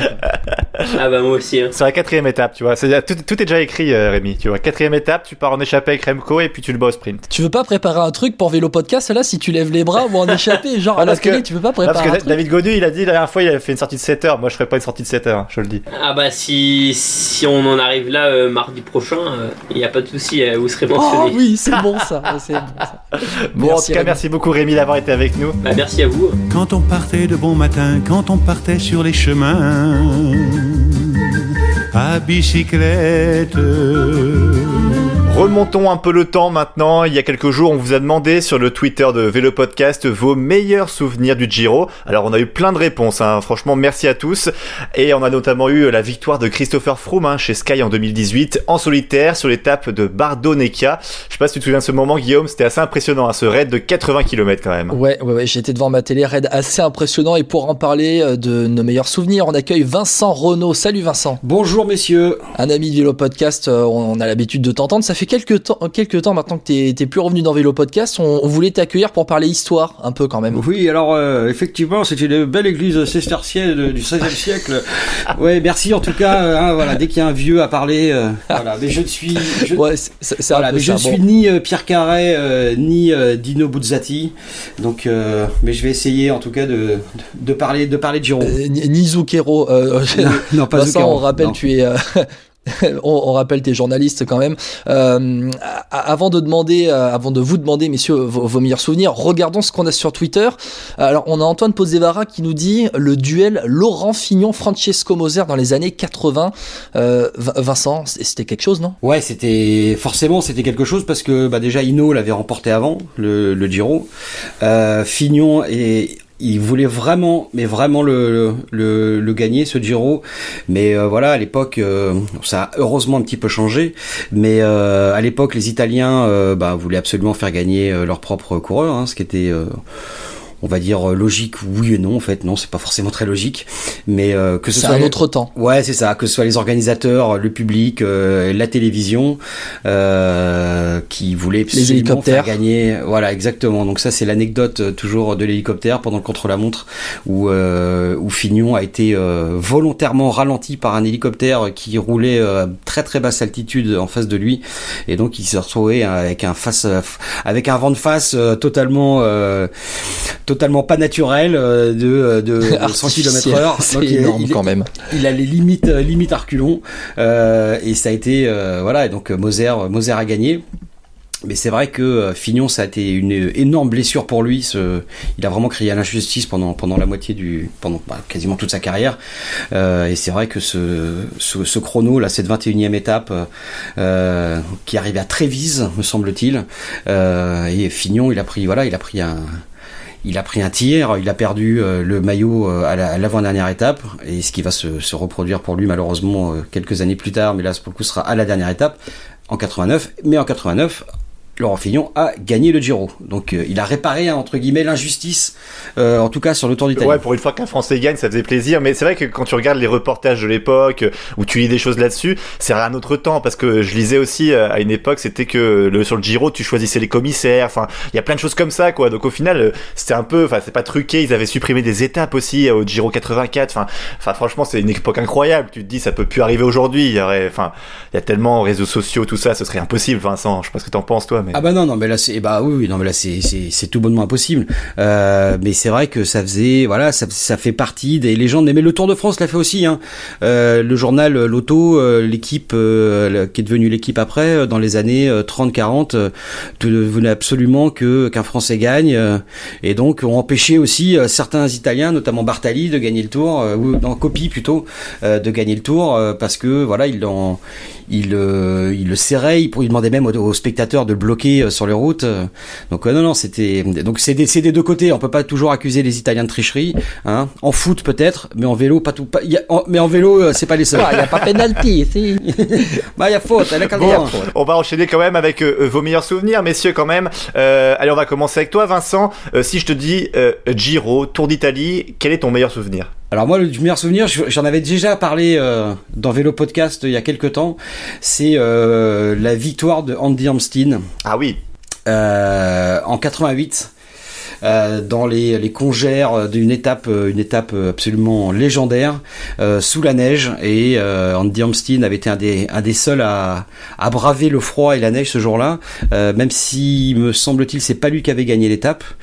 Euh, je me demande si c'est pas bon tant pis, euh, mais je suis pas sûr. Euh, non, Eric Breukink, me semble-t-il, qui avait gagné l'étape. Mais en tout cas, c'était une étape, euh, c'était du, du grand n'importe quoi. Euh, on avait ouvert la route, il y avait 3 mètres de neige sur chaque côté. Un peu, la, un peu les mêmes images. Rappelez-vous les images de Kreuzweig quand il tombe dans la neige là, il y a, il y a 3 ans. Oui. Voilà, avec Il se tape le mur de neige. Exactement avec le, avec le mur de neige. Sauf que là, donc c'était le même hauteur de neige, mais avec, il faisait euh, moins 3 degrés et, euh, et il neigeait au moment où les coureurs passaient. Donc c'était du grand n'importe quoi. Les coureurs sont arrivés euh, transis de froid, gelés complètement. Euh, il y a 80% du peloton qui a insulté les organisateurs de l'époque. Euh, mais voilà, et Andy Amstein, l'américain, le courageux, le teigneux, euh, qui avait réussi à, braver, à braver ce, cette neige et ce froid et pour remporter, remporter le, Tour d'Italie. Et voilà, c'était pour moi c'était un moment incroyable de voir cet américain. Déjà j'aimais bien, j'aimais bien les Américains à l'époque. Avec, j'adorais, j'étais fan de, Lemon. Et là, mais- et là avec euh, Andy Amstein, je trouve qu'il avait un nom qui claquait bien en plus. euh, Andrew Amstein. euh, puis j'avais- j'adorais le maillot de la 7-Eleven à l'époque. Ouais, si tu peux le décrire juste le maillot, comment il était, ce maillot? Le maillot, il était vert. Il était vert avec un énorme 7. Non. Non, moi j'ai pas de souvenir ce maillot. Ouais, et euh, bah déjà, c'était une, c'était une boisson en fait. Ah, le 7-Up Ouais, c'est ça, c'est 7 Ah Up. À l'époque, à l'é- à l'époque, ça s'appelait le 7-Eleven. D'accord. Alors moi, j'avais 12 ans, je disais le 7 et les 20. Donc euh, le 7 et les 20, évidemment. Accent Mais, breton. euh, et puis en plus, en, voilà, en plus j'étais en Bretagne, donc forcément, on dit, on- nous on dit le et les 20. On dit pas le 11. Euh, et on mélangeait ça avec du chouchen pour faire dormir les bébés, et puis voilà, ça allait très bien. Et euh, ouais, non, le, le maillot était vert, il avait les petites manches rouges. Euh, il est, là, c'était un vélo qui avait vraiment la classe, quoi. Vraiment la classe. Tiens, on a Eric Boyer qui a aussi répondu à notre tweet sur Vélo Podcast et qui nous dit, alors Eric Boyer, pour ceux qui ne connaissent pas quand même, euh, ancien coureur cycliste, assez important quand même en France, il a aussi été directeur sportif de la Cofidis dans les années 2000. Euh, Eric Boyer, Il était manager général. Euh, Eric Boyer qui nous dit la, la victoire de Philippe Casado à Olbia le 26 mai 1991. Euh, oui, Philippe Casado qui est malheureusement re- enfin, décédé euh, d'une rupture d'anévrisme sur un, dans un match de rugby. Euh, Philippe Casado qui avait remporté au sprint. Hein, C'était un poisson pilote en fait et son sprinter n'avait pas réussi à le déborder. Euh, C'était une victoire assez étrange d'ailleurs à l'époque. Et euh, Eric Boyer était un de ses coéquipiers, un- je pense un ami proche d'ailleurs aussi de, Philippe Casado. Je sais pas si tu as un souvenir Vincent de cette victoire-là. Pas du tout.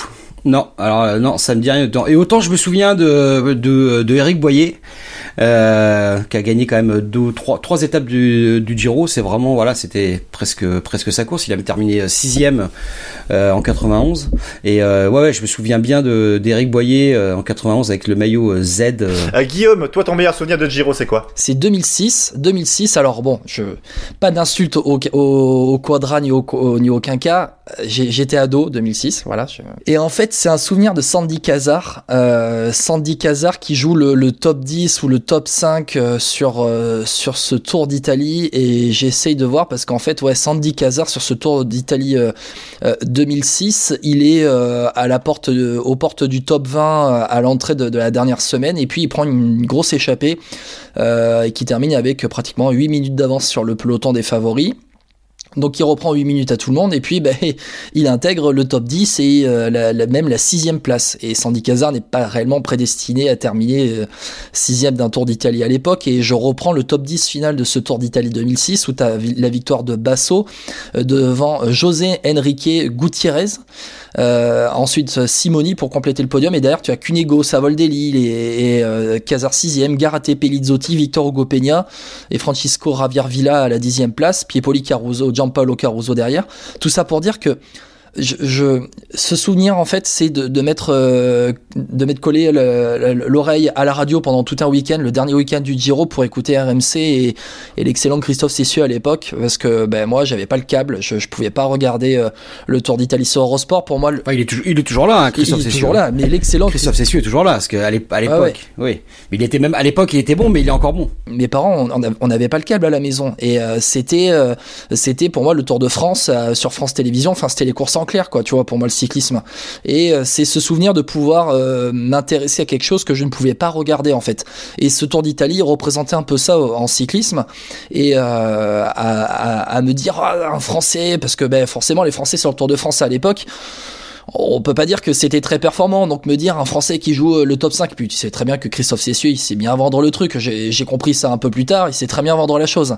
Donc euh, c'est ce souvenir aussi de, de ah, un Français peut jouer un top 5 sur un grand tour et tout. Donc il était à la lutte avec euh, les Ivan Basso qui remporte son premier Giro cette année-là justement, et Gilberto Simoni et Cunego, le, la petite pépite italienne Cunego qui remporte son premier Tour d'Italie en 2004, la pépite italienne qui arrive. Et ça évoque quelque chose d'assez nostalgique. Et parce que après, je conclue avec ça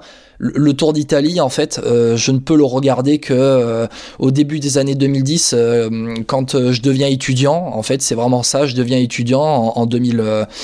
J'arrive à l'université en 2010, donc après le Giro 2011 est arrivé et c'est la première année que le Giro est sur Bein Sport aussi. Je commence à le regarder vraiment sur Bein Sport à l'époque. Donc voilà, c'est moi ça m'évoque ça, ça m'évoque ça. Le Giro, c'est Sandy Cazard 2006. T'as vu ton œuvre, bientôt un livre qui sortira de Guillaume Dreschler du coup sur l'histoire du Giro.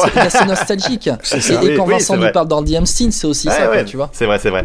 Ouais, mais tu vois, moi, par exemple, justement, pour parler de ça, euh, Andy Amstein, moi évidemment je l'ai pas vu déjà, euh, je devais être à l'école, euh, donc évidemment et je l'ai pas vu à la télé, euh, mais euh, voilà il y avait aussi comme les comme tous les les comment les Giro remportés par Bernard Hinault, les trois, rappelons quand même qu'il a gagné trois fois, 80, 82, 85 et bon en 80 j'étais encore un peu petit, mais 82, 85 c'était j'attendais avec impatience aussi, bah mon père allait acheter l'équipe dès le lendemain. Et donc je lisais euh, l'équipe, les résumés dans l'équipe, je me faisais déjà une petite image, euh, voilà. Il y avait pas non plus, il y avait pas non plus euh, des chaînes info pour voir les, ne serait-ce que l'arrivée. Et la radio, c'est un peu ça et aussi. Là, ouais, sauf que mais la radio, quand t'es à l'école, t'as pas de replay de radio à l'époque, hein, donc tu peux pas réécouter, t'as pas de podcast. Il y avait pas vélo podcast, c'était une époque de merde. On a changé, on a changé. Et, euh, et donc t'as, et, et, et donc t'avais l'équipe et t'attendais aussi. bah moi j'étais abonné à Miroir du cyclisme et j'attendais évidemment avec impatience le Miroir du cyclisme du mois suivant pour voir les photos de Hino avec le maillot rose, pour voir les photos de Hamstein dans la neige. Donc moi, c'est plutôt des souvenirs. Euh, voilà, c'est pas évidemment pas des souvenirs comme on a pour le Tour de France où on est euh, l'été dans sa télé. C'est voilà, c'est c'est d'autres souvenirs, plutôt de lecture et plutôt de voilà, c'est même de lecture et de photos quoi. Et, FP, ton souvenir toi de Giro, c'est lequel? Bah bah comme euh, un peu Vincent, j'ai déjà dit, mais c'est John Gadret évidemment qu'on a reçu tout à l'heure dans Vélo Podcast. Et oui, John Gadret qui lève les deux bras vers le ciel sur en 2011 sur la 11e étape du Giro. Hein. Euh, donc c'était magnifique hein, quand il attaque, il déborde Daniel Moreno l'espagnol, il résiste au, retour du peloton. Enfin voilà, c'est euh, cette année-là, il fait euh, avec les commentaires de Guillaume Di Grazia. Ah ouais, incroyable. Non mais John Gadret qui était quand même l'homme du Giro pour AG2R, euh, il avait fini cette année-là donc troisième après le déclassement d'Alberto Contador. donc voilà, c'était assez impressionnant. Puis John Gadret, moi j'ai regardé le Giro que pour lui quoi. Vraiment, moi ce duo avec Hubert Dupont, il m'a fait rêver, il m'a fait aimer ce Giro. Et voilà, comme il nous a dit tout à l'heure, John Gadret, je pense que voilà, c'est le Giro, c'est sa course plus que le Tour de France, plus que n'importe quelle course au monde. C'était vraiment le le Giro. Donc voilà quoi, c'est John Gadret, c'était pour euh, ceux qui ne savent pas, c'était voilà le grimpeur par excellence. C'était, il était bon quand la pente était très raide. Sinon, globalement, il était pas très très bon en fait dans le reste. pour ceux qui ne l'ont pas vu, je pense. Je sais pas si c'est bien résumé, Vincent, mais. Oui, non, mais c'est exactement ça. C'était bah, et puis on, et puis excellent euh, cyclocrossman aussi. Vincent, il y aurait tellement à dire sur ce sur ce Bah Giro, ouais, bah l'histoire ouais. du Giro et tout. qu'on pourrait y passer des heures et des heures. Mais bon, n'hésitez pas nous à vous dire euh, ben, vos meilleurs souvenirs du Giro dans les commentaires. Ah, Parfois, on, on en oublie un peu hein, tellement il y en a eu. Et par contre, Vincent, là, tu, restes avec nous parce que Je reste avec vous. Je vais juste euh, parler si les gens sont des fans de vélo et fans du, Giro et veulent vraiment connaître un peu plus, euh, ne pas hésiter à acheter le bouquin de Pierre Carret qui s'appelle Giro tout simplement en toute euh, toute humilité, toute modestie. C'est vraiment un bijou. C'est sur des anecdotes, euh, sur la création du Giro, des anecdotes pendant le Giro, des trucs de, de fou, hyper bien écrit comme d'habitude avec Pierre Carret. Et aussi évidemment la légende des des livres sur le cyclisme, le livre de de Dino Buzzati euh, qui s'appelle Giro 1949. Et en fait, c'est un peu comme Albert Londres qui avait suivi euh, le, le Tour de France. Euh, Buzzati, euh, le, grand écrivain italien euh, qui connaissait rien au vélo, a suivi euh, tout le Giro 49 euh, dans la dans la caravane entre guillemets. Il n'était pas sur une voiture cochonou, mais il était euh, avec les coureurs et euh, jusqu'à la victoire de Coppi. Et voilà, c'est un bijou, euh, un bijou de, bouquin. Pareil, c'est très littéraire, très bien écrit et et voilà, donc Giro 49 et Giro de Pierre Carré. C'est noté, bienvenue dans la grande librairie sur Vélo Podcast. Et pour terminer l'émission, Vincent, tu vas affronter FP dans le quiz. Bon, autant te dire que c'est à toi de gagner, faut, faut que je fasse tout pour que tu gagnes. Voilà, c'est un peu ça la, c'est un peu ça la, la consigne. Allez, à tout de suite. Bon, bah on arrête? Bah non, c'est pas fini. Allez, de retour euh, pour euh, terminer ce vélo podcast spécial Giro 2021 avec Vincent Renault, journaliste qui est avec nous. Vincent, t'es t'es chaud patate, c'est bon là? Je suis chaud. euh, Est-ce que je vais être bon? Ça, j'en sais rien.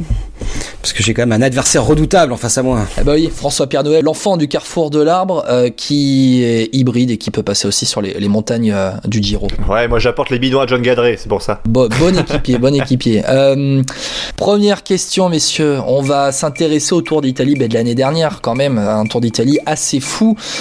Messieurs, je vais vous demander, on va dire, euh, allez, en enchère, pour commencer, on va commencer par une enchère. Donc, euh, c'est à vous de me dire combien de mecs vous pouvez citer dans le top 10 du Tour d'Italie de l'année dernière. Allez, je vais dire, je commence l'enchère à 4. Il est chaud, Vincent. FP, combien tu peux en avoir Euh, 5 sur. 5 sur. Vincent. 6. Euh, allez, je tente 7. 7. Le pari d'FP, 7, t'es sûr? Bah, sur. Non, ouais, en fait, il y en a 6, je suis sûr. Le 7ème, je crois, ouais. c'est- Je suis quasi, quasi sûr. Bon, bah, moi, pareil, j'irai 8. Parce que pareil, j'en ai Ah. un je- en prenant un risque.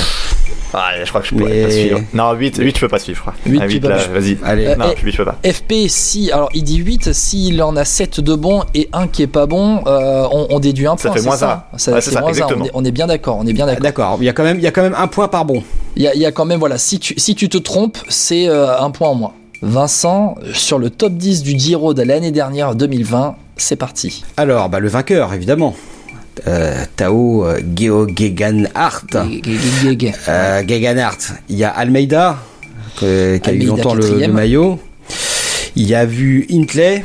Hindley, deuxième, qui perd le maillot rose le dernier jour. Ouais, bah il y avait Nibali, parce que Nibali. Septième, Vincenzo Nibali. Ouais.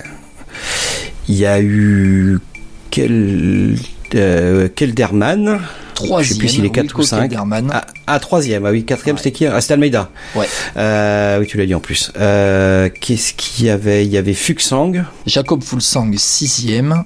Alors, tu en, as, tu en as donné 6 sur 8. Je rappelle, tu as donné Gegenhardt premier, Insley deuxième, Kelderman troisième, Almeida quatrième, Fulsang sixième, Nibali septième. Il te manque le cinquième, le huitième, le neuvième et le dixième. Il y a Patrick Conrad, je crois que c'est cinquième. Huitième, Patrick Conrad. Huitième. Ah, Ouais. huitième. Mais attention, Euh. huitième, t'en- t'en as 7 là. Alors là, justement, j'hésite entre deux. J'hésite entre deux. FP, ça peut coûter cher hein, pour commencer. J'hésite entre euh, Masnada ou Pozzo Vivo. Parce que je sais que Pozzo Vivo avait fait un super tour là, avec la NTT. Allez, Euh, mais je vais dire, Masna- je vais Quatre. dire Masnada. Masnada, 9ème. Masnada 9ème, tu as tes 8. Euh, FP, on... eh, FP, toi, tu, tu, tu as les, les deux restants? Bah j'en avais un autre, euh, l'autre je crois, enfin j'en ai qu'un moi, J'en- j'avais j'avais Bilbao. Pélo Bilbao, Ah ouais, bah lui je l'avais pas du tout, tu vois. Ah oui, cinquième en plus. Voilà, et, ap- oui. et, et après, mais je crois que Pozzo Vivo il est hors du top 10 donc je dirais Et pas lui, ouais, donc je sais pas, T'as de après la je sais pas. chance, euh, Vincent, parce que Pozzo Vivo, il fait 11ème. Ah ouais Donc Voilà. euh, bon j'ai bien fait. Oui parce que et le, le fait. dixième alors c'est qui le dixième alors? Alors, Ah, vous, vous, vous l'avez? Pour, Non. euh, Ça, Ah, ça je ah, non. Vous l'avez? Non parce que là, je- là j'en ai non. plus là. Herman plus. Ah ouais, Ah ouais, ok. bon, j'aurais jamais eu. équipier, équipier de Pelo Bilbao qui me semble Pernsteiner avait euh, remporté euh, une étape en, en échappée. J'essaie de, de chercher ça en, en même temps. Tac tac tac. Non il avait terminé deuxième c'est ça. Deuxième à la Madonna di Campiglio. Voilà Hermann Pernsteiner bon ben messieurs pour commencer ce quiz ça fait 8 à 1 pour, euh, pour Vincent puisque FP a trouvé euh, a, a- a trouvé euh, Pelo oui Pelo Bilbao Ah ouais d'accord donc euh, il a quand même un point lui. ah, attends, on, on fait du social aussi hein, dans le Sur une enchère, ouais mais bon une enchère c'est une enchère. Oui, mais t'as pas, t'as pas suscité l'autre derrière. Bon, tu- mais tu, veux c'est faire vrai quoi parce que Vincent c'est le gars qui gagne et puis qui, qui râle quand même. Bah, bah, évidemment, évidemment. Ah, Bon, et Attends. va, va y avoir d'autres enchères, vous inquiétez pas. Va y avoir d'autres enchères. Euh, Je suis français moi monsieur, je suis râleur. ah, bah oui, ah, c'est vrai, qu'est-ce qu'on est bête. Euh, dans ce quiz de vélo podcast, on est à 5 minutes de quiz, bah déjà à la moitié, et l'enchère à 8 à 1. Messieurs, euh, dans, les, dans les commentaires, on, a parlé des souvenirs de Giro, et dans les commentaires, il y a eu euh, bah, l'échappée de Froome sur euh, eh bien, le, Tour d'Italie 2018, où il renverse, il attaque à 80 bornes de l'arrivée, il arrive, il arrive avec 3 minutes d'avance sur les autres favoris, les, les- ses premiers poursuivants. Ben, très bien, on, va s'intéresser justement à cette 19e étape entre Venaria Reale et Bardonecchia Jafforo.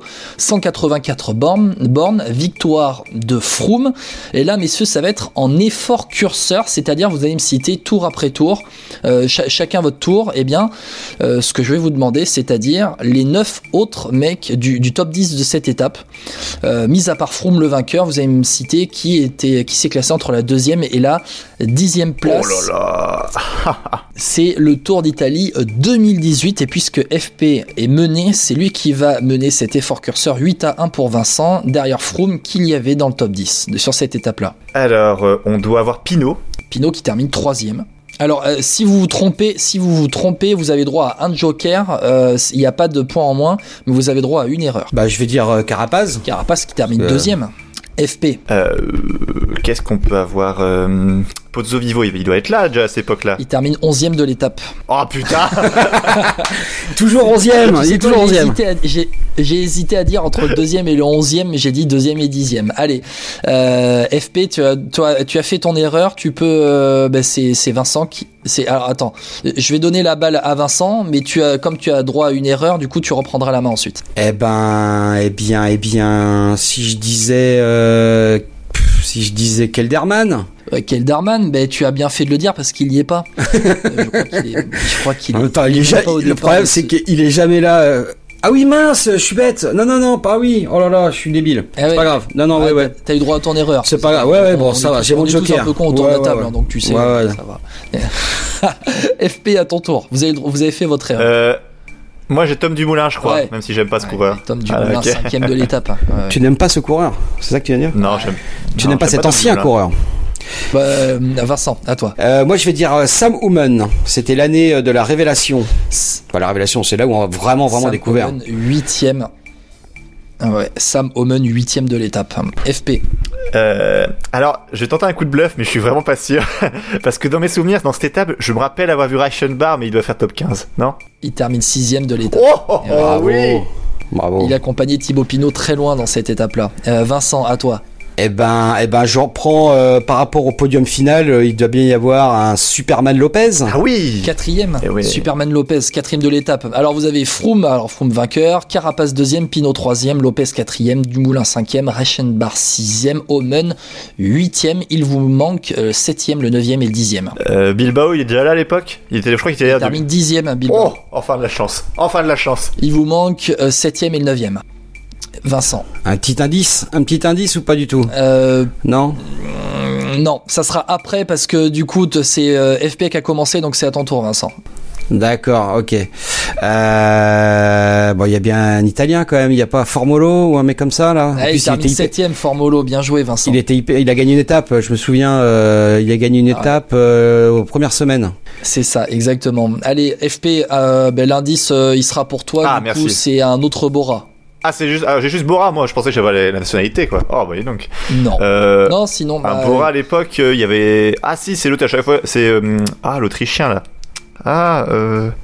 Ouais, c'est un Autrichien de la Bora. Ah, c'est. on en a euh, parlé, ouais. C'est. euh, Conrad. Ouais, Patrick Conrad, 9 c'est- ah, c'est beau, Allez, c'est beau. Voilà, Patrick Conrad, 9 Et après ce. Bah, vous, les avez tous eu. Vous les avez tous eu, les mecs. Franchement, bravo. hein. Ah, Vous avez même eu le 11 avec Pozzo Vivo. hein. Là, franchement, hein, bravo.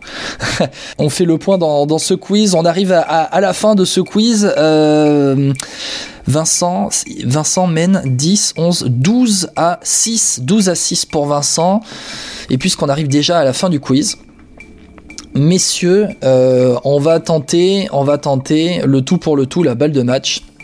Je vais vous demander en enchère les vainqueurs du Tour d'Italie entre l'année 2000 et 2020, compris 2000-2020. Oh là là. On arrive dans le temps additionnel de ce, de ce vélo podcast. Vincent mène 12 à 6, mais FP peut tout retourner. FP, c'est toi qui vas mener l'enchère, les vainqueurs du Tour d'Italie entre l'année 2000 et 2020. Ça va jouer très rapidement dans vos souvenirs. Allez, on y va. 10. 11. 10 pour FP. Vincent, 11. FP. À 12. 13. Ah putain. Euh... Attends, je réfléchis deux secondes. Euh... Faut que tu tentes le tout pour le tout, hein, FP. Attends, attends, je... moi je fais honnêtement, je- j'ai réfléchi, j'en ai vraiment 13. Euh, Ah bah oui, tiens, j'en ai un autre là. Allez, 14. 15. Ah, ouais, mais là c'est FP, chaud. allez, Allez, tente-le, tente-le. Si tu veux Ah, je- gagner. Allez, allez, je tente le 16, allez. Oh. Allez, Vincent. euh, non, je le laisse. Je laisse, je suis sport. Non. Hop, hop, hop, hop, hop. Hop, hop, hop, hop, hop. Donc Vincent mène 12 à 6, il y a 6 points d'écart. FP, FP, tu m'as dit combien? 16. 16. On rappelle que si tu te trompes, tu vas au bout de tes 16, mais si tu te trompes, c'est des points ou des points à l'adversaire. Alors attends, juste, j'aimerais juste une, une question, c'est est-ce que on compte même ceux qui ont été déclassés ou pas? Parce que c'est la grande question ici, euh, tu vois. On compte ce qui s'est passé sur la route. Ok, ça marche. Bon, Voilà, on compte ce qui s'est passé sur la route. Les vainqueurs du, Tour d'Italie entre 2000 et 2020, c'est maintenant. FP, tu dois m'en donner 16. On ira jusqu'au bout des 16. Et si tu te trompes, c'est un point à l'adversaire. Ouais, j'ai Kunego, Damino Cunego, 2004. j'ai Savoldelli, Savoldelli, 2002 et 2005. euh, j'ai Diluca. Di Luca, 2007. Mais d'ailleurs, il y en a même pas 16 aussi. Et ben du coup, euh, du coup, du coup, du coup, il y a des doubles vainqueurs. Bon, c'est pas grave. Allez, je vais être sport. Je vais. je- Non, mais je vais être très sport. C'est vrai que j'ai pas compté en fait. Je- je- Ivan Basso, Ivan Basso l'a gagné. lui deux fois. Et deux fois. Ouais. Euh, alors, Donc pardon. là, attends, t'as marqué 6 points, ça veut dire que tu reviens à égalité avec Vincent. J'ai Ryder Ejdal. Ouais, 2012 hein, quand même, Ryder Ejdal. Euh, après, j'ai Quintana. Quintana 2014, J'ai dit Contador, je sais plus. Non, non, non, t'as pas dit. je sais pas. Bah, ah, ah, ah, bon, bah, Contador alors. Voilà. voilà. Contador qu'il a gagné deux fois en 2008 et 2015. euh, Guggenhardt, Ah oui, le vainqueur de 2020. Carapaz, On du a donné coup. 11 sur 16. Carapace 2019. Euh, Froome, j'ai oublié, je crois que j'ai pas dit non plus. Froome 2018. On a dit Dumoulin tout à l'heure, donc Dumoulin aussi. Dumoulin 2017. Euh, Qu'est-ce qu'il me manque Ah, Scarponi, 14. Scarponi, pardon. Aussi, j'avais. Michele Scarponi 2011. Bien évidemment, le regretté Michele Scarponi. Et là, j'ai un doute, euh, mais j'allais dire Garzelli, mais je sais pas si c'est 2000. Garzelli en l'an 2000. Oh, là là oui, là bon, c'est là. bon. Ah là là Ah là là. Hop, hop, hop, hop, hop. Bon, alors, FP en a donné 16. Ce qui fait que 16 et 6, chez moi, ça fait 22. Et toi, Vincent, tu étais À 12 à 12. Euh, FP a fait le gros coup quand même, là, Bah Vincent. non, non mais bon, déjà, le règlement est absolument euh, scandaleux. Euh, parce qu'on donne deux points, euh, Ah voilà. non, mais pour une fois, je me fais pas enfler par règlement, Vincent, laisse-moi profiter. Mais en plus, moi, le- ceux que j'avais, ceux que j'avais, c'était les- c'était même pas les mêmes en plus, ça qui est drôle. Donc, Ah euh, bon? Ouais. Alors, vas-y. Ah ouais, parce qu'au fait, il a eu des points tout à l'heure en en donnant. Alors moi, je vais dire euh, Sim- Simoni. Gilberto Simoni qui gagne deux fois, et comme c'est deux points chacun, mais c'est 4 points pour toi. Oh, Ah. c'est c'est quoi ce Euh, et il y a Nibali. Nibali, bah ouais, Vincenzo Nibali en 2013, et je regarde s'il l'a gagné. Deux fois, il a gagné Nibali. Non. Il y a deux fois, 2013-2016, voilà. Et il y a Denis Menchoff. Et oui, 2009, Denis Menchoff. Tac, avec. Donc, tu as marqué 8 points, tu reviens à 22-20. Bah, je crois que c'est fini, il y en a plus là. Et est-ce qu'il y en a d'autres? Je regarde dans la liste et vous les avez tous donnés là. Vincent, tous ceux que FP a, a, a donné, tout ce que, tout ce que FP a, a donné, tu, tu l'avais? Euh, non, je crois que j'avais pas Quintana. Je me souvenais plus. Enfin, je me souvenais plus. Bon, après, c'est en réfléchissant, j'aurais peut-être trouvé, mais j'avais pas Quintana et j'avais pas. Euh... Qu'est-ce que j'avais pas aussi? Euh, Savoldelli, je l'avais plus. Ouais. Et Gédal. Voilà. Et Gédal, Voilà, donc, ouais, ouais. Euh, Ouais. Bon, euh, Vincent, je, je suis tout, tout aussi attristé que toi. Yes Mais c'est pas grave, j'avais j'avais gagné la dernière fois, donc on peut pas gagner à tous les coups. Je tiens à féliciter mon adversaire. Oui Enfin Voilà Contre l'arbitrage, contre tout, je gagne, enfin. Voilà. Bien joué, Vincent. Après, après, on m'appelle euh, la veille pour me dire est-ce que tu peux venir? On va parler de l'histoire du Giro. euh, on parle de l'histoire du Giro dans les années 2000. Donc, euh, excuse-moi pour une course qui a commencé en 1909. euh, je trouve qu'on est un petit peu, je trouve que c'est un, petit- c'est un petit peu léger. Ben Vincent, merci beaucoup d'être venu. Merci à vous. FP, c'était un, C'était cool. une bonne spéciale. Hein. On a bien parlé du, du Tour d'Italie et maintenant on est prêt pour les trois semaines. Premier grand tour. Enfin. Exactement. Mais je pense que c'est un signe si je gagne le quiz du spécial Giro, ça veut dire qu'un Français va gagner une étape ou au moins va faire une belle place sur le général. Je pense que là on peut se mouiller déjà d'avance. Alors, alors, non, mais. Mouille-toi vraiment. Ah bah moi je pense que Rémi Rochas va gagner. Une échappée. Une échappée, tu vois, sur euh, Et, une et pas étape parce qu'il était ça. invité avec nous dans Vélo Podcast. Hein. Ah non, c'est vrai. Pas parce qu'il était avec Rien à voir. Rien à voir. Rien à voir, exactement. Non, et puis je parie, euh, autre pari, je me mouille, je pense que top 15 de Geoffrey Bouchard. Ah, euh, ouais, ça dépend s'il cherche le maillot à poids ou pas. Voilà, c'est le maillot à poids, le maillot de la montagne. C'est ça. Mais, Voilà, ça, mais je pense que ça, le dépendra. Le top 15 est, est fais- est faisable. Bon, ben FP en tout cas, ben, bon, bon Giro, bon Giro à toi Vincent, bon Giro à toi FP. On va suivre ça de très près et puis on fera des petits lives de temps en temps sur Instagram comme euh, on a l'habitude de faire. Vous nous avez suivis sur les lives et puis euh, aussi en, replay, en podcast derrière. Alors ben, on va se faire un peu d'auto-promo. Merci beaucoup parce qu'aujourd'hui, euh, on peut compter les, les auditeurs de Vélo Podcast par mois. En milliers, on est pratiquement à 5000 auditeurs mensuels euh, sur toutes les plateformes YouTube et puis toutes les plateformes audio. Donc merci beaucoup euh, parce que bah, Vélo Podcast, si ça grandit, c'est grâce à vous. Merci et longue vie à Vélo Podcast. Merci. Vincent. Merci beaucoup Vincent. Et puis à bientôt à tous. On se retrouve du coup pour les lives sur le Giro d'Italie. On parlera évidemment des victoires françaises. Allez, ciao à tous. Ciao, ciao.